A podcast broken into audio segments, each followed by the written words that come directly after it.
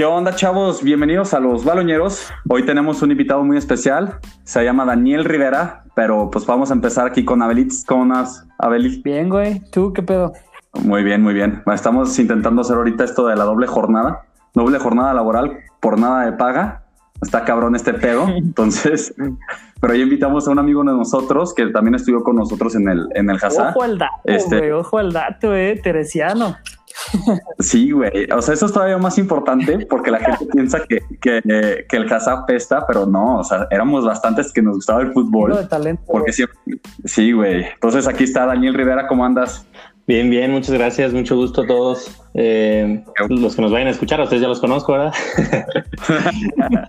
sí, no, sí he escuchado muchas críticas también, sobre todo de un mismo compañero, ¿verdad? Pero a mí sí me gustó mucho. Yo siempre le he dicho a, mi novia que si es que tengo hijos con ella, me gustaría que estuvieran en el Hazal, la verdad. Ah, es un, no sé, un ambiente muy diferente. Creo que sí dejó una conexión más profunda con los amigos. Exacto, güey. Es algo así muy romántico que tiene Hazá. Pero pues bueno, te vamos a hacer unas preguntas básicas, Daniel, ahorita al principio. Este, por ejemplo, dinos rápido, este, ¿quién es tu equipo favorito? ¿Y por qué? ¿Y por qué? El Manchester United. Tengo hasta un tatuaje del, del escudo del equipo. desde unos que será como siete años y todo empezó nada más porque mi hermano Pedro, que también estudió en el Hazá, por cierto, me regaló una playera que él no quiso. Entonces de ahí dije, bueno, ya le voy al Manchester. Así, así va de huevos. Así de huevos empecé a irle y, y, pues empecé a ver los partidos y pues bueno, el jugador que hizo que me enamorara del fútbol, pues Wayne Rooney. Entonces... Pero es que tú tienes una historia muy extraña junto con tu hermano, yo que los conozco un poco bien, este, que los dos no les gustaba tanto el fútbol, ¿no? O sea, como que en su pueblito ese que son ustedes que son de Matehuala, como que son más de básquetbol, ¿no?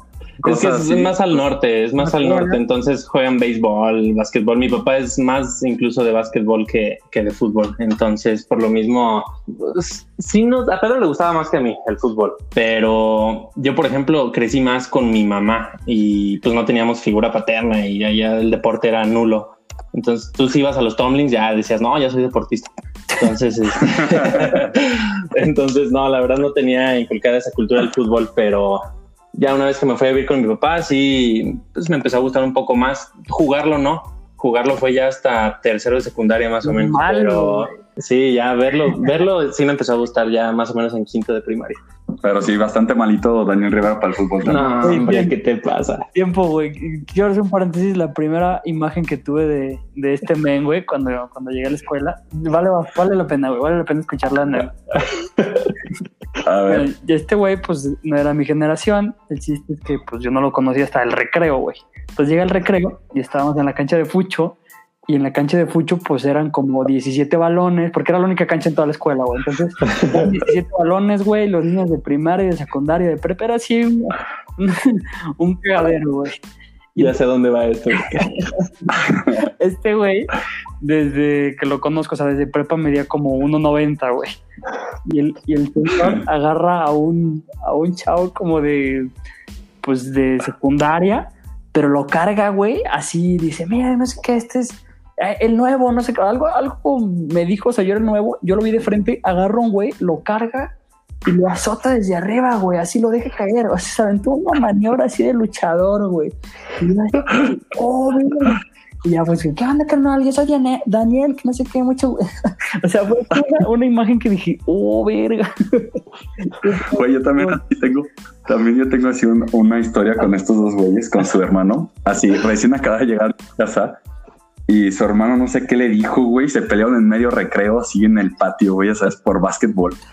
Y de repente ese hermano se emputó, güey, pero los dos son unos monstruos, güey, o sea, no creen que estamos de mamá, miden como 1,90 y pesan así arriba de 100 kilos, yo creo. Bueno, Daniel estaba más flaco en esa época. Y de repente Pedro agarra a Daniel y lo azota contra el cemento y le rompe el brazo, güey. O sea, esas fueron de las primeras imágenes que yo vi de los Rivera en toda mi vida. particular, güey. Pero bueno. Entonces, este, pues ya después de tu equipo favorito, güey, ¿qué gol fue el que más sentiste, el que más gritaste o el que más te sentiste alguna emoción o sentimiento? Bueno, primero que nada, qué bueno que dejé una primera, una primera impresión tan, significativa. y segundo, el gol. Fíjense que el que más grité y más sentí no valió para nada porque todos modos perdimos, pero fue en la en la final de la Champions del 2011 cuando Rooney empató al Barcelona. Uh, uh, buen juego, güey, pero pues... Sí, llegué, yo ya sabía que, nos iban a agarchar, pero en ese, ese momento me dio tantas esperanzas y aparte como es mi ídolo, o sea, no tienen idea lo que sentí. Claro, güey. Hasta le quité la playera del Barcelona a un tío y la aventé al suelo. Fue un ridículo porque al final perdimos, pero, no me arrepiento de nada. no mames. Pero pues bueno, estamos viendo ahorita, este, por lo cual te invitamos, Daniel, es porque sabemos que eres, o sea, he estado hablando contigo mucho esta cuarentena y tú me pusiste así, güey, la neta yo estoy viendo todos los partidos que están en la televisión, como que tú sí entraste en esa crisis de que no había partidos dijiste, cuando, cuando regrese el, el coronavirus, el fútbol, voy a ver todos los partidos posibles y ves todo, cabrón. O sea, si está jugando este, un equipo de Bulgaria contra de cuarta división, tú ves los partidos y me dices, eh, güey, este güey de la tercera división de 17 años pinta para crack. en serio es lo que pasó. O sea, ya, antes ya veía mucho fútbol, pero ligas selectas. Y una vez que pasó esto de la pandemia, la verdad sí le dije a Dios, por favor, si regresa al fútbol, te prometo que voy a ver todos los partidos que pueda. y lo estoy cumpliendo. Muy bien. Entonces no hemos hablado porque, o sea, el capítulo pasado, o sea, ya se había acabado la liga y la liga inglesa, pero nos queríamos esperar para hablar contigo porque sabemos que eres muchísimo más experto que nosotros, tan siquiera en este ámbito más novatón. Entonces, pues queremos hablar contigo, güey, o sea, ¿cuál es tu punto de vista de por qué la Premier League tuvo este salto tan, tan impresionante, podríamos decirlo, de esta temporada, las temporadas pasadas, ¿no? En el que evidentemente Liverpool arrasó la liga al, al principito y eso le bastó como para, para ganar todo, pero, o sea, bueno, ganar la liga. Pero también si, si empezamos a ver los demás equipos, o sea, el Manchester United, Chelsea, Leicester, o sea, Tottenham, se echó una competencia así de locos, güey. Sí, de hecho estuvo más interesante la competencia para los puestos de Champions League que por ganar la liga. El, mitad de año ya se sabía que Liverpool iba a ganar la liga, la verdad. Tuvo una racha impresionante yo creo que desde el Arsenal invicto no se había visto algo, algo así. O sea, de hecho creíamos que iba a quedar invicto Liverpool. Me atrevo a decir que no fui el único. Sí, güey, o sea, eso estuvo muy cabrón. Pero por ejemplo, tú, o sea, tú, o sea, te voy a preguntar así muy serio contigo con el Manchester United.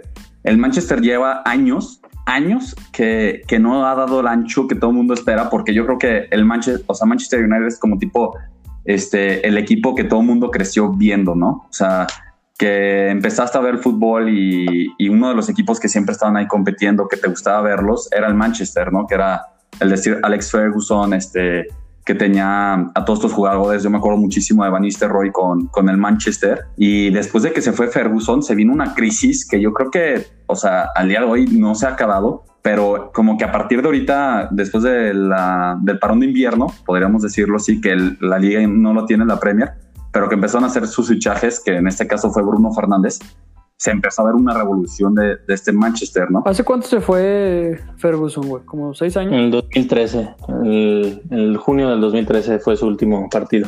Bueno, mayo. ¿Y yo? ¿eh? Sí, bueno, lo que pasa con el Manchester es que, de hecho, si veían los partidos, esa última Premier League que ganamos en 2013, la verdad ni siquiera fuimos brillantes.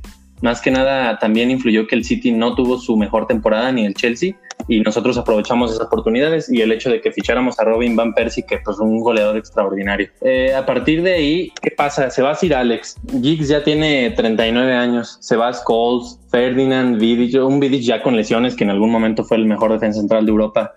Ferdinand ya con 36, 37 años. O sea, todos nuestros mejores jugadores eran veteranos el error de Sir Alex es que él vio su, salida del equipo y ya no se preocupó realmente por lo que iba a venir después. Entonces, eh, pues bueno, se nos retiran varios jugadores de golpe y no es fácil sustituir esa calidad de jugadores que teníamos. Entonces, eso aunado con el hecho de que David Moyes a mí nunca se me hizo un muy buen entrenador y sufrió, llegó a tener hasta 12 jugadores lesionados al mismo tiempo en su única temporada que estuvo en el Manchester entonces de ahí se fue para abajo, para abajo anímicamente. Los entrenadores que trajeron eran de estilos muy defensivos, que no tenían el respaldo de los fans, porque pues como ustedes saben, el Manchester siempre ha sido espectacular de ver. O sea, Cristiano, Rooney, siempre han sido muy goleadores. Entonces traen técnicos de mentalidad defensiva que no le gusta ni a los jugadores que traían la mentalidad de Sir Alex ni a los fans, entonces nunca se terminaron de acomodar. Lo que pasa ahora con la levantada del Manchester es número uno, viene un técnico que es pues una leyenda del Manchester, que anotó uno de los goles que le dieron la victoria en la Champions del 99, Solskjaer, y trae esa mentalidad otra vez de no solo es el nombre del jugador, como Lukaku, Alexis Sánchez, por ejemplo, que técnicamente deberían de haber sido cracks en el United, sino la actitud que traigan de trabajar duro, porque él cuando llegó dijo, ningún jugador de ningún otro equipo debe correr más que uno del United. Y eso es cierto, o sea, había jugadores como Rooney, Tevez, Jason Park, ¿cuántos se esforzaban en los partidos? Corrían un promedio de 13 kilómetros por partido, cuando un jugador profesional corre alrededor de 7, 8. Entonces, sí, mentalidad es muy importante esa mentalidad que trajo de, vuelta Solskjaer, eh, también con fichajes más inteligentes, no solo el nombre, no solo si son buenos en el equipo en el que están, sino si se van a acoplar al estilo que quiere implementar Solskjaer. Entonces, eh, el estilo que él quiere es ofensivo, es contraataque, esos contragolpes mortales que tenía Sir Alex Ferguson, los vemos otra vez con Rashford, Marcial, Greenwood, Daniel James. ¿Y qué pasa con la llegada de Bruno? Era exageradamente necesario porque toda nuestra creatividad recae en Pogba. Y Pogba no es un jugador que, que, sea líder, honestamente, es un crack. O sea, cuando Pogba está de buenas, es el mejor mediocampista del mundo. Pero el problema es que esté de buenas y que se sienta a gusto. No me gusta mucho esa actitud de su parte y no es un líder. No le gusta que recaiga toda la responsabilidad sobre él.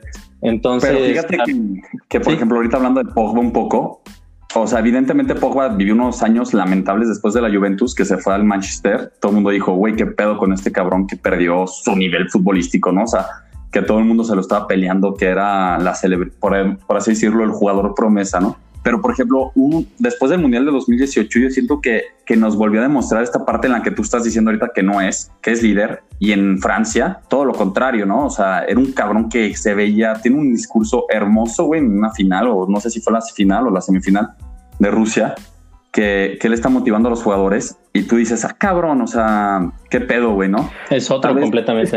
yo creo que también viene del hecho de, pues, lo que dice Daniel, güey, o sea, Pogba lleva, llega al Manchester y, todos ya vienen esperando que este güey la rompa bien cabrón y que sea, pues, la nueva joyita cuando pues el Manchester viene en decline, también agregale que pues vienes de jugar de Italia, de la Juve, en donde vienes siendo dominador todo el tiempo y vienes a la Premier, vienes a un Manchester. Entonces, pues, güey, creo que también, pues, le costó sus añitos, pero se ha sabido adaptar.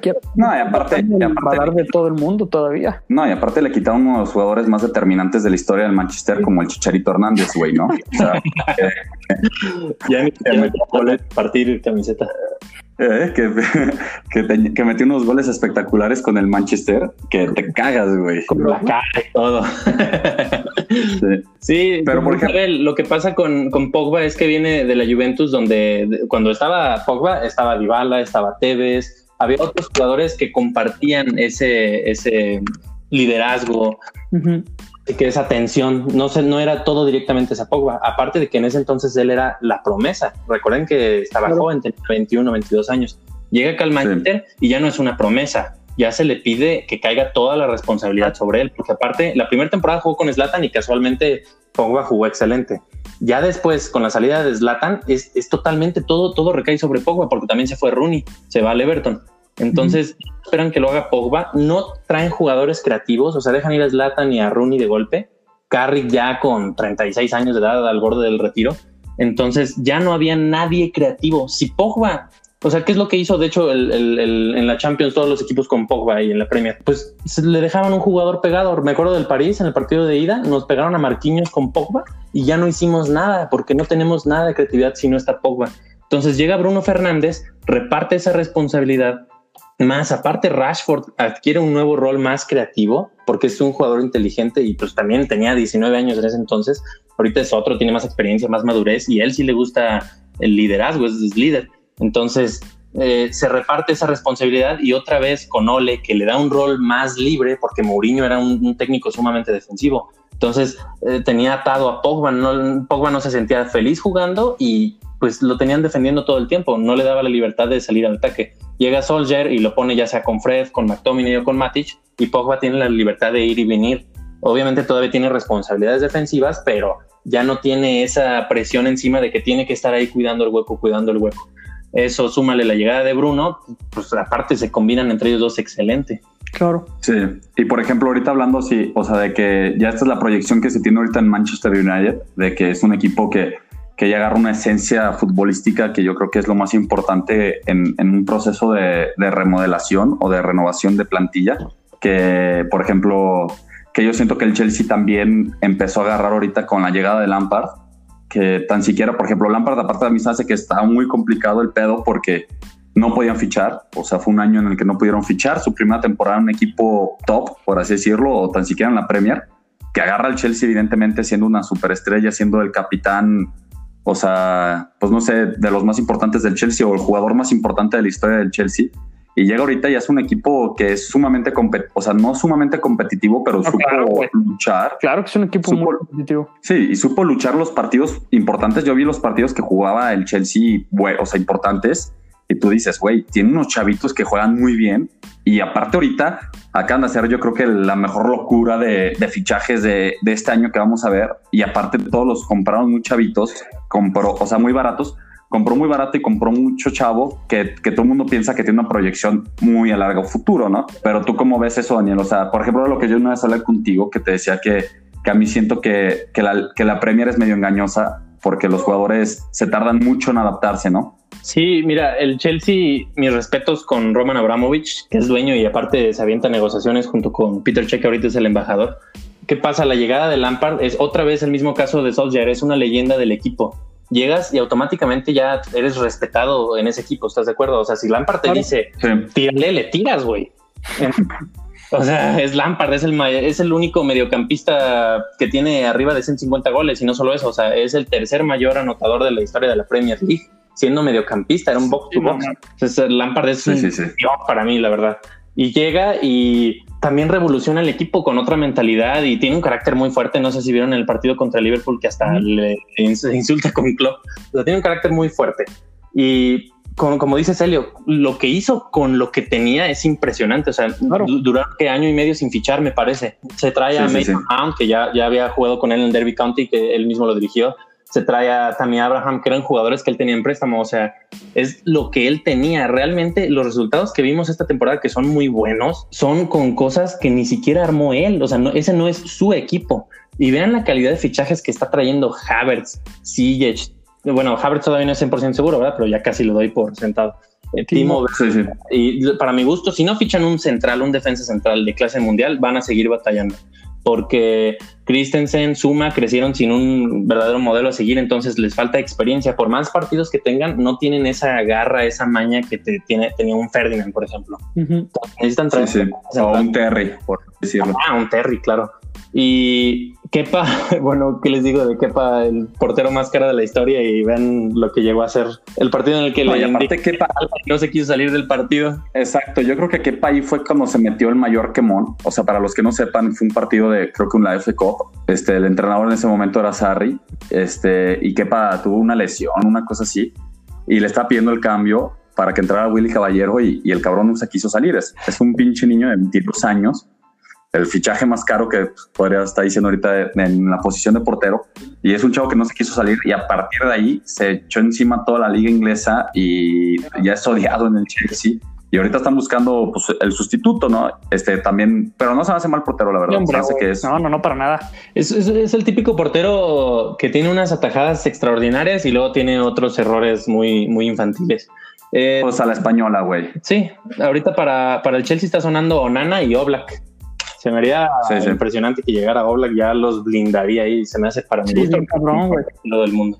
Pero no yo, no yo, creo que no sería una apuesta muy inteligente, ¿no? O sea, a lo mejor sería seguir apostando por qué pago. Está chavito, tiene con qué, y a lo mejor, pues, es, creo que este tipo de cosas son las que se les debería dar una segunda oportunidad. Estamos hablando de un morro de 22 años que obviamente te vas a inflar, güey.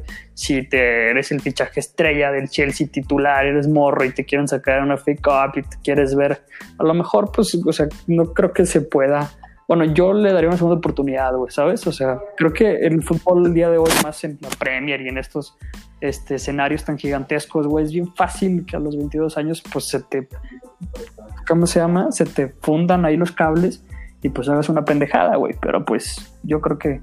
Sí, sí.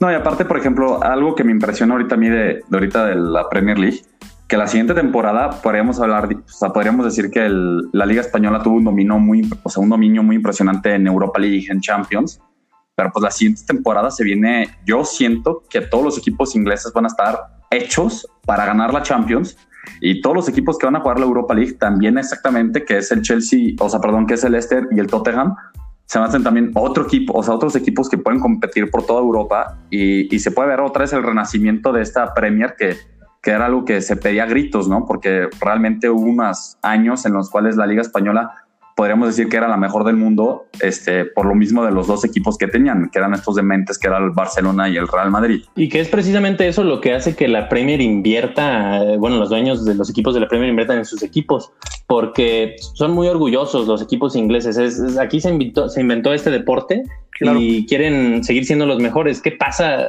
Aunque suene ridículo, Messi y Cristiano, o sea, levantaron la Liga Española a otro nivel, ah, porque por todos todos querían jugar con ellos. O sea, ¿qué pasa? Si te quiere fichar el Manchester United a ti como una de las futuras estrellas, o te quiere fichar el equipo en el que está Messi o en el que está Cristiano, ¿a cuál te vas? Sí, claro. O sea, con ellos dos, güey, ¿qué fue lo que pasó, no? Claro, entonces ve el Madrid, o sea, tan solo todas las estrellas que llegaron a tener en un mismo equipo era impresionante. Impresionante. Entonces la Premier League tuvo que invertir para contrarrestar ese desnivel que se hizo tan cañón de nivel. O sea, perdón por la redundancia pero era una brecha demasiado grande de nivel. O sea, los equipos de la Premier iban a llegar a máximo cuartos a semifinales y lo sabían. Creo que el único que siempre se mantuvo al nivel de, del Madrid y del Barcelona fue el Bayern Múnich para mi gusto. Sí, de acuerdo. Sí, claro. Pero pues bueno, este, nos gustaría seguir hablando un poquito más de esto. Este, vamos a invitarte a ti, yo creo que más seguido ahorita para cuando se venga la Champions, para que hablemos un poco de, de cómo puede ser este, porque para mi punto de vista el City es uno de los favoritos para ganar la Champions junto con el Bayern. O sea, hace que, esos dos equipos son los que más, más, o sea, el deporte, o sea, que juegan mejor fútbol, ¿no? Por así decirlo. ¿Qué pasa también? Pep, a Pep ya no, ni le va ni le viene si gana la Premier League. O sea, él ya dominó la Premier League. O sea, ya ahorita los dueños, a Pep, a todos los jugadores que quieren la Champions. Igual que, igual que Lionel, güey. Ojo con eso. Sí, también. O sea, porque aparte, o sea, porque por ejemplo, ahorita el City estaba viendo goles a favor, tuvo 102 goles, cabrón. O sea, Liverpool tuvo 85. O sea, 85, cabrón. O sea, te estoy hablando que el segundo lugar metió 20 goles más, güey. O sea, es una locura. Simplemente porque tuvieron más partidos que perdieron. Pero, güey, el City también es un equipo que que está muy, o sea, para mi punto está muy naco, ¿no? No, yo, yo, yo, yo, yo, respeto mucho a Klopp y a Liverpool, pero el mejor entrenador es Pep Guardiola. O sea, no hay punto. Bien hecho. Y, la verdad es que, la verdad es que si, si el City no le dio más competencia a Liverpool, fue por un error gravísimo que cometió el mismo Pep, que se le retira Company, bueno, se va del Manchester City y no trae un reemplazo, se confía de que está Emery Laporte, que es un centralazo, la verdad. Y se le lesiona por muchos meses. Entonces se quedan hasta con Fernandinho, lo estuvieron usando de central durante un par de meses, no sé si se acuerdan. Sí, sí, sí. sí, sí, Por más perrón que jugara el City, pues estaban mega débiles al contragolpe y se vio cuántos partidos no perdieron que eran, los dominaban ellos completamente. Sí, claro, Exacto. A Pep se le cayó ahí un pedazo del barco que no, no lo tenía planeado, güey, pero al final de cuentas, pues, güey, está cabrón que, como tú dices, o sea, se quedas sin central y todavía quedas en segundo y haces esa cantidad de goles. O sea, Pep está cabrón, güey. Lleva años ahí. Entonces, pues sí, güey, el City, ojo, güey. El ojo, güey. Aparte, todo el mundo estaba bien tranquilo porque no jugaba dos, años seguidos, o sea, que, iba, que les habían puesto la sanción. Pero, güey, ahorita que se la quitaron, que también se hace una pendejada, ah, este, güey, está cabrón porque... también porque está, porque está, estamos abriendo de que el City ahorita les acaban de decir, güey, tienes otra chica en blanco y haz lo que quieras, güey, ¿sabes? Sí, ese es el problema de la UEFA, o sea, y de la FIFA en general. El City se, salió con dinero, o sea, los sancionan porque gastan de más y conforme al fair play financiero y se zafan de todos modos dando dinero. Bueno, lo de menos, yo prefiero que esté el City para el espectáculo de la Champions League. No sería lo mismo, yo creo, sin el City de Pep Guardiola. Sí, de acuerdo. Sí, exacto. Y aparte ahorita, hablando de una cosa que dijiste tú muy importante de los dueños, la Premier League, por eso yo creo que es una de las ligas más competitivas porque la mayoría de los clubes tienen un dueño, ¿no?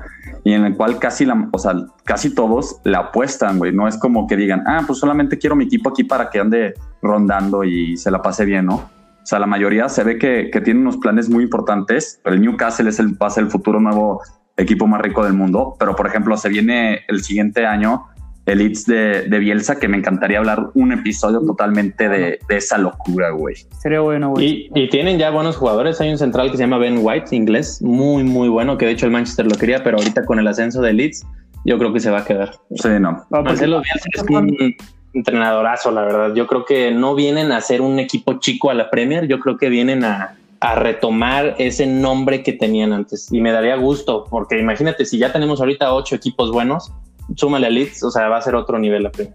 Claro, güey. Sí, claro. Eso es parte de que la Premier es de lo mejor del mundo, güey, porque ya hay un chingo de equipos con un buen, con un montón de historia abajo y cuando suben es una locura y entonces, pues, güey, creo que es parte de la magia de la Premier. Entonces, pues sí, güey, yo voy, yo voy de acuerdo. Ahora sí que estoy de acuerdo con todo lo que dice mi compa Daniel, güey. Muchas gracias. a mí, gracias. yo tengo ahí mi, yo tengo ahí mi controversia, pero pues bueno. Este, ahorita no, no, o sea, no hay forma en la cual pueda discutirlo, vaya. Sino, pero pues bueno, entonces, pues muchas gracias, Daniel, por, por, por escucharnos, estar con nosotros el día de hoy, darnos nuestro, tu punto de vista de la Premier, que, que yo siento que nos faltaba un poco de eso, por lo mismo de que no somos aficionados de ningún equipo de la Premier, Abel y yo. Pero pues se nota que eres un chavo que le gusta mucho y pues muchas gracias por, por estar con nosotros. Muchas gracias. Cuando, cuando gusten les doy unas clases, ¿eh? En serio. pues bueno, güey. Pues bueno, muchas gracias, chavos. Síganos en todas nuestras redes sociales. También sigan a Daniel Rivera. Sube muy buenos memes en Facebook. Entonces, y TikToks, güey. Y TikToks. Él es, casi fue... Es, casi se hizo estrella de TikTok, solamente que le dio un poquito de culo al final, yo creo. Ay, chingada, güey. Pero pues bueno, muchas gracias por escucharnos y nos vemos la próxima vez, chavos. Les damos un beso. Hasta la vista. Bye.